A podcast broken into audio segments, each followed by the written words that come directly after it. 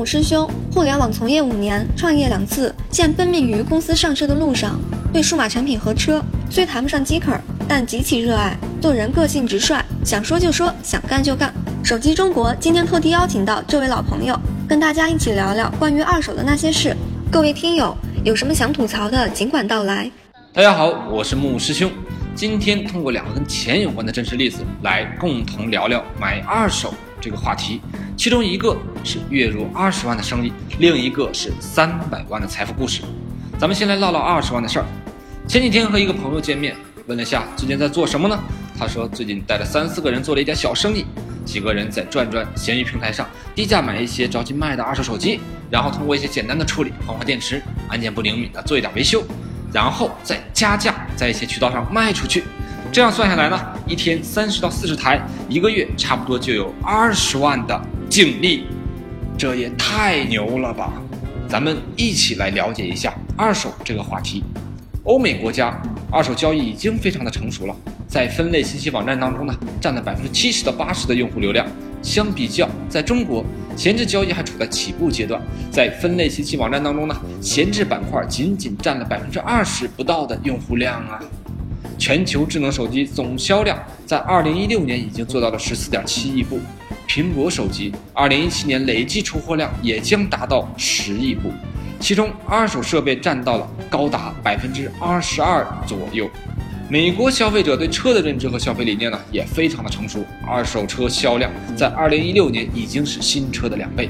而在中国，除了交易当中买卖双方的诚信障碍，还有一种噪音一直存在，就是认为买二手就是因为你穷。怎么可以这么想嘞？木木师兄的回击是：是你太 low 了，土包。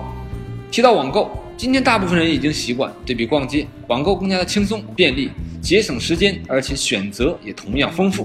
而网购刚兴起的时候，就有那么一帮土包满世界喊：“网购就是因为你穷，买不起商场正品。”再说说团购，现在不管是学校的学生还是职场的总监，看电影多数是通过团购在线选座，享受折扣也更加的方便。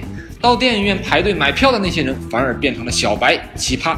而团购刚刚兴起的时候，也有一帮人天天叫嚷着：“用团购就是因为你们穷。”老子有钱，从不团购。还有一个潮词叫代购。现在的女孩，特别是那些经济收入还不错、有一定品牌追求的，谁没有几个微信、微博海外代购渠道？而就在网易考拉、嗨购、小红书等各大海外代购平台火爆的今天，依旧有那么一帮人天天叫唤：“你们就是穷，老子买名牌不差这点钱。”这两年。二手这个词已经进入到了我们的生活，这是物质富足变化带来的改变。人们所拥有的物品具有了更多的流转价值。有些人已经冲在了前沿去感受它，也有些人就知道喊买二手就是因为你们穷。这些没有营养的屁话。讲完了二十万的故事，咱们再来看一下三百万，咋回事呢？二零一四年，我和华仔一个朋友。开始讨论买房买车的问题。当年大家有不同的决策，却让华仔白白错失了三百万。当年木木师兄选择了一辆二手 SUV，而华仔选择了全新的越野车。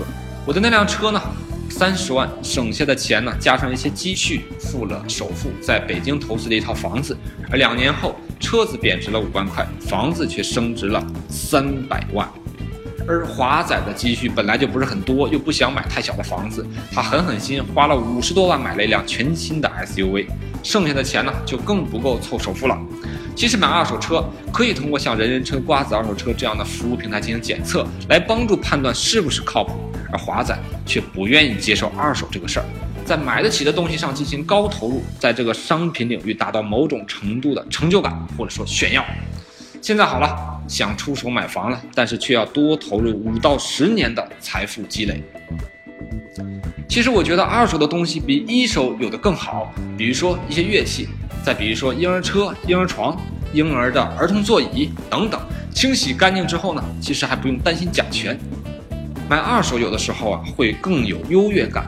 当自己脚踩着淘来的九百九十九元的小米平衡车耍酷的时候，你看着那些花两千块钱买新的那些人，你会觉得自己特别 low 逼吗？不会的，而相反却是感觉自我特别牛逼，会淘货。